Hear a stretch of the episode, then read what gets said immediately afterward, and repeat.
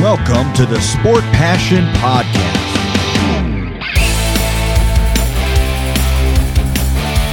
And here is your host, Lars Marendorf.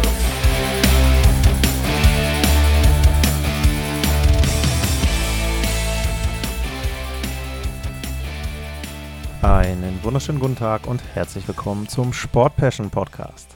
In der heutigen Ausgabe geht es um die Schweizer Spieler in der NHL.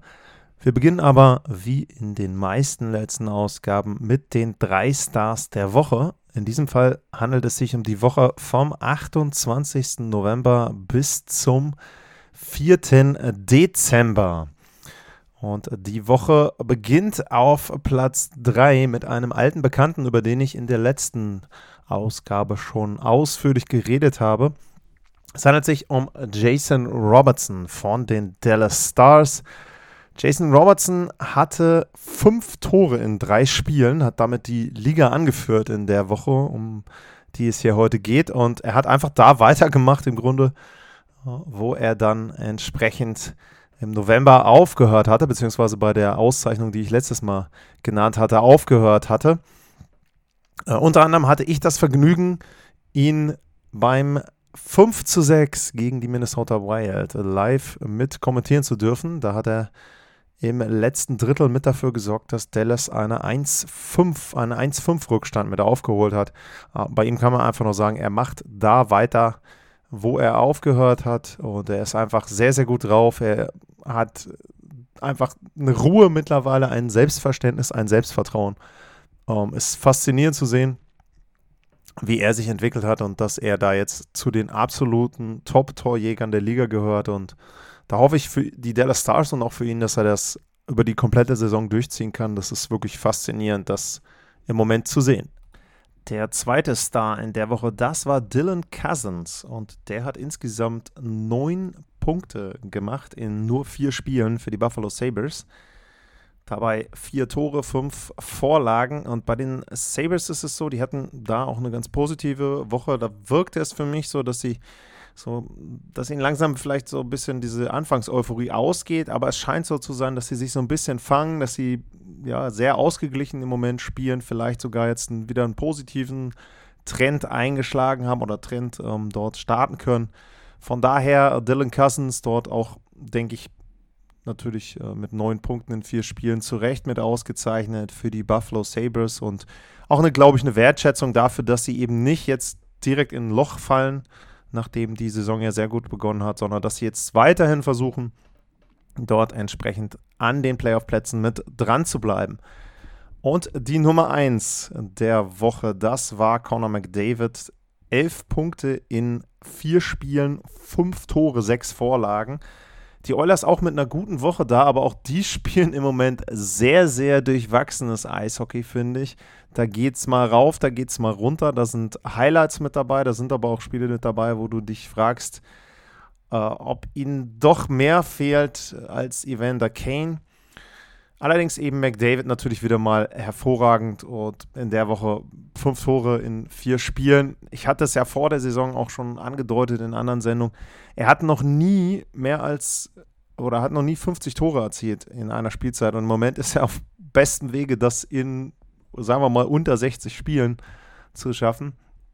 Und äh, da entsprechend dort einen neuen Bestwert, einen neuen persönlichen Bestwert zu setzen. Also eher sensationeller Start in die Spielzeit. Sein Team folgt noch nicht ganz, aber auf jeden Fall McDavid da zu Recht ausgezeichnet als erster Star der Woche. Wie gesagt, vom 28.11. bis zum 4. Dezember. Und dann schwenken wir ein in Richtung Schweiz. Ich hatte ja schon eine Folge gemacht über die deutschen NHL-Spieler und in dieser Woche soll es um die Schweizer NHL-Spieler gehen. Da sind insgesamt elf Spieler bisher zum Einsatz gekommen. Da ist am Ende der Skala Tim Bernie, der fünf Spiele gemacht hat für die Columbus Blue Jackets. Ansonsten sind da aber einige andere Namen mit dabei, die schon durchaus Schlagzeilen gemacht haben. Und da habe ich euch gebeten, so eine kleine Einschätzung zu geben von euch, wen ihr denn da als denjenigen seht, der gemessen an den Erwartungen die beste Saison spielt. Und mit ganz, ganz großem Abstand 73,3 Prozent ist da eben entsprechend auf Nummer 1 Nico Hischier von den New Jersey Devils. Äh, das kann ich nachvollziehen. Der spielt eine sehr, sehr gute Spielzeit, macht mehr als einen Punkt pro Spiel, ist auch bei der Eiszeit nochmal eine halbe Minute mehr, die er spielt. Und insgesamt die Devils natürlich das Überraschungsteam vielleicht der Saison bisher. Eine Mannschaft, von der man das erwartet hat, dass sie besser spielen, dass sie so gut spielen, wie sie im Moment spielen, glaube ich. Das haben die wenigsten dort vorausgesehen. Äh, an seiner Seite Jonas Siegenthaler, der für mich auch eine sehr, sehr gute Spielzeit dort abliefert als Verteidiger. Elf Punkte schon in dann jetzt 29 Spielen, wenn ich jetzt hier auf den aktuellen Wert gucke. Auch bei ihm, äh, ich hatte ich das Vergnügen, beide äh, schon live zu sehen, live kommentieren zu dürfen. Also da ist auch wirklich sehr, sehr viel, was Freude macht. Bei äh, Hirschär ist das vor allem für mich auch die Defensive, die Art und Weise, wie er dort auch verteidigen kann, wie er im Unterzahlspiel agiert, wie er im Vorcheck agiert. Also nochmal einen Riesenschritt nach vorne. Bei ihm ist ganz klar das, das große Thema, ähm, dass er da hoffentlich, würde ich sagen, gesund bleibt und dann muss man schon sagen, dass er da eben entsprechend dort eine sehr gute Spielzeit abliefern kann und die Devils mal wieder in die Playoffs führen kann. Ich kann eure Wahl verstehen. Er da also auf Nummer 1. Auf Nummer 2 ist JJ Moser von den Arizona Coyotes. Und da muss ich auch sagen, der überrascht mich auch, sowohl er als auch das Team. Ähm, er hatte einen Saison- äh, oder Karrierebestwert von 15 Punkten aus dem letzten Jahr in 43 Spielen den hat er schon eingestellt. Er hat aktuell in 27 Spielen 15 Punkte für einen Verteidiger. Sensationeller Wert. Der spielt fast vier Minuten mehr pro Partie. Die Mannschaft auch überrascht für mich. Das ist ein Team, was meiner Meinung nach überhaupt nicht konkurrenzfähig ist in der NHL. Die sind aber trotzdem jeden Abend mit dabei. Die wachsen über sich hinaus. Ja, es liegt sehr auch an den Torhütern, gar keine Frage, aber auch einen JJ Moser, tritt da oder trägt da einen sehr, sehr guten Teil mit zu bei. Und mit 22 Jahren, da ist er jetzt wirklich so auch, dass er sich reinspielt in die Liga und da kann er viel, viel Geld mit verdienen mit diesen Leistungen in Zukunft, wenn er das halbwegs konstant über die Saison rüber rettet. Also da auch er für mich eine wirklich positive Überraschung. Dann habe ich genannt Jonas Siegenthaler, habe ich eben schon drüber gesprochen, den hattet ihr auch, hattet ihr auch eine Stimme für mit abgegeben, brauche ich ähm, nicht viel zu sagen. Und Kevin Fiala hatte ich genannt von den Los Angeles Kings. Der ist im Moment auch sehr gut unterwegs, finde ich. Der hat 32 Punkte in 32 Spielen. Das ist ein bisschen unter dem Schnitt, den er letztes Jahr in Minnesota hatte. Da war es ja sogar ein Punkt mehr oder äh, mehr als ein Punkt pro Spiel, so muss man sagen. Ähm, da ist er jetzt noch nicht ganz dran, aber trotzdem finde ich dafür, dass er bei einem neuen Team ist, hat er sich gut reingefunden. Ähm, bei ihm ist die Spielzeit ungefähr gleich geblieben, also von daher äh, passen auch die Werte und ich denke, er ist genau das, was die Los Angeles Kings dort haben wollen. Ist auch nicht selbstverständlich für mich, finde ich, wenn jemand einen Verein wechselt und die Ansprüche hoch sind an ihn und diese Ansprüche werden dann auch gleich erfüllt. Also das ist schon etwas, wo ich sagen muss, Hut ab, dass man das dann auch direkt so dort bringen kann. Vielleicht hat sich der eine oder andere erwartet, dass er noch ein bisschen mehr ähm, zeigt als bei Minnesota, weil Los Angeles vielleicht für den einen oder anderen so ein bisschen stärker einzuschätzen ist. Ich glaube, wie gesagt, das, was er zeigt, ist genau das, was dort erwartet wurde und was man erwarten konnte. Und dementsprechend sehe ich ihn auf einem guten Weg. Ob es jetzt wieder 30 Tore werden, weiß ich nicht. Um, ähm, aber mit einem Punkt pro Spiel, glaube ich, werden die Los Angeles Kings da auch zufrieden. Was mich ein bisschen gewundert hat, ist, dass keiner von euch einen Kommentar abgegeben hat. Liegt vielleicht auch daran, dass die Umfrage relativ kurz bemessen war von mir. Denn es gibt ja noch einige andere Schweizer Spieler. Und da fange ich mal an beim Scoring einfach oben mit Timo Meyer. Und ähm, bei Timo Meyer ist es so, der hat im Moment für die San Jose Sharks in in 31 Partien 14 Tore und 13 Vorlagen abgegeben. Es hat am Anfang der Saison ein bisschen länger gedauert, bis er sein allererstes Tor erzielt hat, aber ähm, danach ist er dann auch gut in Fahrt gekommen, finde ich. Wird ein bisschen überstrahlt im Moment von Erik Karlsson, der da eine sensationelle Spielzeit abliefert, aber Timo Meyer auch gut unterwegs, 27 Punkte in 31 Spielen, 14 Tore. Das ist natürlich bei ihm vielleicht so ein bisschen etwas, wo man sich dran gewöhnt hat, dass man sagt, äh, das ist ein Spieler, der sollte diese Leistung schon bringen. Wenn man auch die letzten Jahre sich anguckt, hat er auch 76 Punkte in 77 Spielen. Ähm, also er ist schon in der Lage, so um den Punkt ähm, pro Spiel eigentlich dort ähm, seine Leistung abzuliefern. Und vielleicht ist es deswegen eben so, dass einige von euch sagen, okay, äh, die Leistung würde ich nicht so hoch einschätzen, die Sharks selber nicht so richtig gut konkurrenzfähig. Ähm, deshalb, äh, also auch da, ja, ist okay im Rahmen. Und äh, ich finde es auch im Moment für ihn auch insgesamt wahrscheinlich nicht so ganz einfach, denn er ist ja jemand, dessen Vertrag ausläuft. Und da gibt es ja immer wieder äh, Diskussionen, wie er denn oder wie es denn weitergeht. Jetzt war letztens stand halt eben auch wieder drin die Gerüchteküche, dass er on the trade block ist, ähm, dass Teams sich umschauen, dass Teams eben ähm, versuchen, da mit den Sharks in irgendeiner Form äh, vielleicht einen Tausch zu machen. Hm, das muss man sehen. Er ist Restricted Free Agent, deswegen wird es, glaube ich, nicht so günstig werden, je nachdem, wer ihn da holen möchte. Aber ähm, Timo Meyer könnte natürlich einem Titelkandidaten da sehr, sehr gut äh, zu Gesicht stehen. Wenn wir dann weitergehen, dann kommen wir zu Roman Josi und auch da durfte ich am Wochenende ein Spiel kommentieren. Da haben sie gegen die Ottawa Senators gespielt, seine Nashville Predators. Äh, bei Josi ist es im Moment so, er, ja, der Fluch der guten Tat. Also er hat ja letzte Saison eine sehr, sehr, sehr gute Spielzeit gehabt, beste Spielzeit seiner Karriere. Ähm, er ist ganz knapp nicht derjenige gewesen, der die Norris Trophy bekommen hat. 96 Punkte hat er ja gehabt, 23 Tore. Auf dem Weg ist er im Moment nicht. 23 Punkte in 27 Spielen, das ist solide, das ist gut, das entspricht auch dem, was er vorher hatte, aber es ist jetzt nicht ganz so überragend wie im letzten Jahr. Das liegt aber auch daran, dass das Team nicht so gut spielt, das muss man auch ganz klar sagen.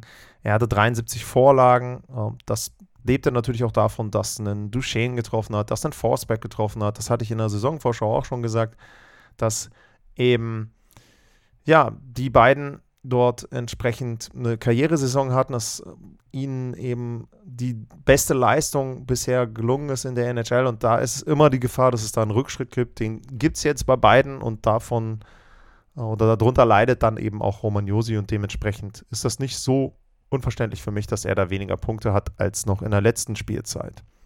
Mit im gleichen Team ist Nino Niederreiter, der ist von euch auch nicht genannt worden. Der hat im Moment, wenn ich jetzt nochmal auf die Übersicht gucke, nach Timo Meyer und Nico Hischer ähm, die meisten Tore, nämlich 10. Und er hat insgesamt 13 Punkte. Bei ihm begann die Saison ja sehr, sehr gut in Prag. Hat er sofort reingefunden in sein neues Team. Aber seitdem ist es bei ihm auch so ein bisschen so, dass es kriselt. Und ja, ich glaube, dass man sich in Nashville da tatsächlich mehr von ihm erhofft hat. Er ist so der Erste, wo ich sagen würde, dass man vielleicht so ein bisschen, dass er so unter den Erwartungen ist. Mein, bei Josi auch so ein bisschen vielleicht, aber wie gesagt, da war die Messlatte sehr, sehr hoch. Bei Niederreiter hat man, glaube ich, schon gehofft, dass er dort ein bisschen mehr noch bringen kann in der Offensive, dass er ein bisschen mehr auch an Vorlagen bringen kann. Wie gesagt, drei Vorlagen in 27 Spielen, hm, ist jetzt auch nicht so dolle, aber nochmal, es liegt natürlich immer am Team drumherum. Wenn das Team nicht gut ist, dann kann der Spieler selber da auch nicht so viel einzeln herausreißen. Was gibt es noch zu sagen zu den Schweizer Spielern? Wir gehen äh, weiter. Philipp Kuraschew, ähm, der spielt bei den Chicago Blackhawks. Und da muss ich sagen, das Team insgesamt auch wieder bisher jedenfalls eine positive Überraschung. Jetzt weiß ich nicht, ob das insgesamt für die Entwicklung der Blackhawks so gut ist, aber das Team schon. Er auch, finde ich. 12 Punkte in 27 Spielen. Wenn man weiß, sein Karrierebestwert sind 21 Punkte in 76, äh, 67 Spielen gewesen. Da ist er auf einem guten Weg, den auch zu überschreiten. Klar ist, er hat einen schlechten Plus-Minus-Wert. Das ist eine Folge des Teams, der Leistung des Teams, ganz klar. Ähm, was, muss, was man bei ihm aber sieht, ähm, er hat wesentlich mehr Spielzeit, mehr als oder fast fünf Minuten mehr Spielzeit bekommen im Vergleich zur letzten Saison. Und das ist eben auch eine Riesenchance jetzt auch für ihn mit 23, sich da wirklich auch zu empfehlen, entweder für die Blackhawks oder auch für andere Teams, um da dann entsprechend in den nächsten Jahren dann auch einen neuen Vertrag zu bekommen. Ich will gerade mal gucken, ich weiß gar nicht, ähm, wie lange sein Kontrakt überhaupt äh, dauert bei den Blackhawks. So, wollen wir mal gucken. Er hat nur noch dieses Jahr Vertrag. Na, guck mal, das ist doch der ideale Zeitpunkt, um dann entsprechend als Restricted Free Agent entweder, wie gesagt, von den Blackhawks ein sehr, sehr gutes Angebot zu bekommen oder dann vielleicht von einem anderen Verein. Also bei ihm würde ich auch sagen, positive Saison und gemessen an den Erwartungen, finde ich, hat er die bisher übertroffen. Weiter geht's. Äh, Jonas Siegenthaler haben wir darüber gesprochen. Pius Suter von den Detroit Red Wings.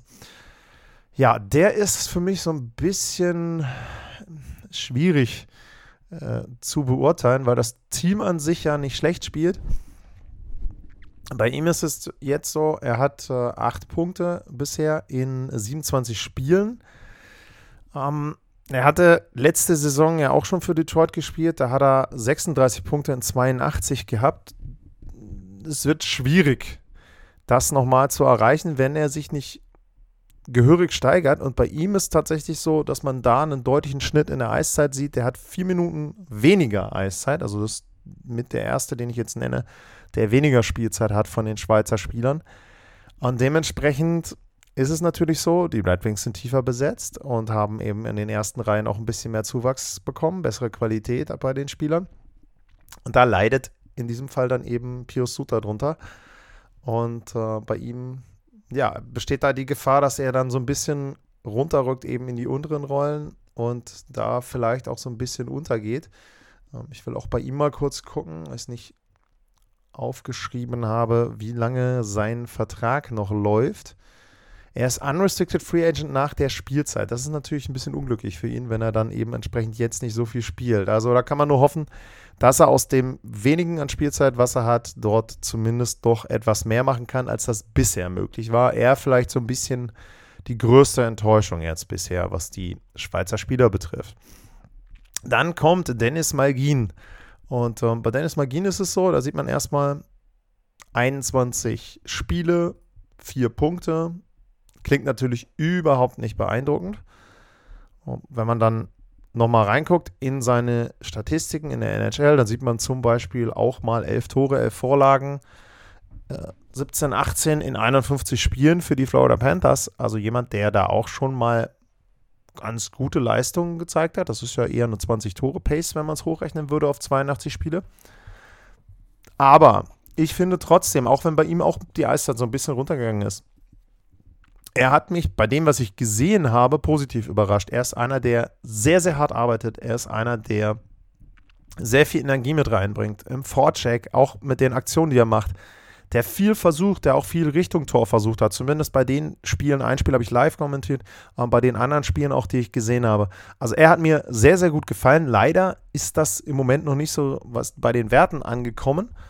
Ähm, ich hoffe aber trotzdem für ihn, dass er weiterhin in der Rotation dort bleibt bei den Toronto Maple Leafs. Ich, wie gesagt, ich, ich fand das, was ich gesehen habe, hat er immer viel, viel Energie mit reingebracht. Deswegen ähm, würde ich da trotzdem sagen, positiv, er nimmt das an, diese untere Rolle, vielleicht so ein bisschen, sag ich mal, ein kleines Vorbild für Pio Suter, dass man auch in den unteren Reihen dort entsprechend gute Leistungen bringen kann. Dennis Malgin für mich finde ich auch noch positiv. Und ähm, dann der letzte, das ist äh, Tim Bernie. Und äh, Tim Bernie ist derjenige mit den wenigsten Spielen, fünf Spiele, bisher auch noch keinen Punkt für die Columbus Blue Jackets. Aber äh, für ihn ist einfach erstmal wichtig, überhaupt in der NHL zu spielen.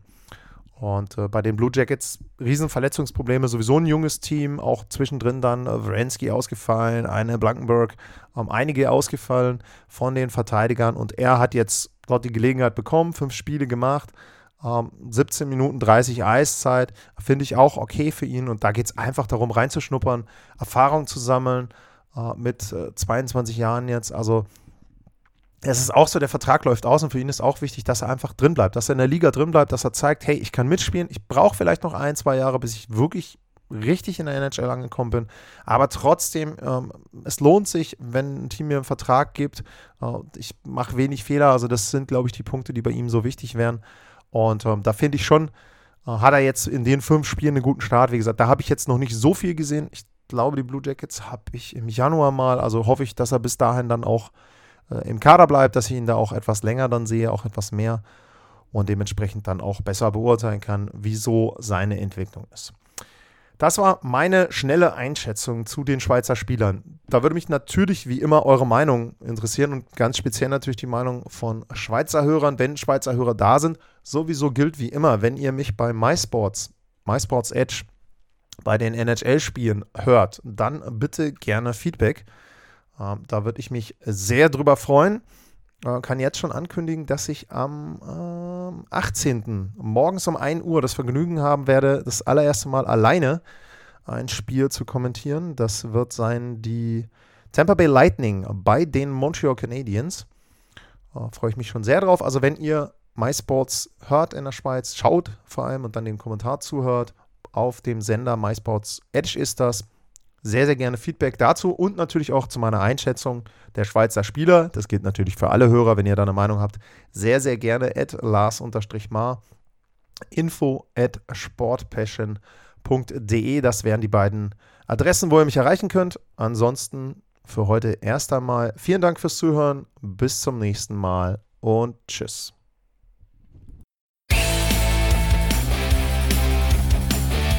Sportliche Grüße. Das war's, euer Lars.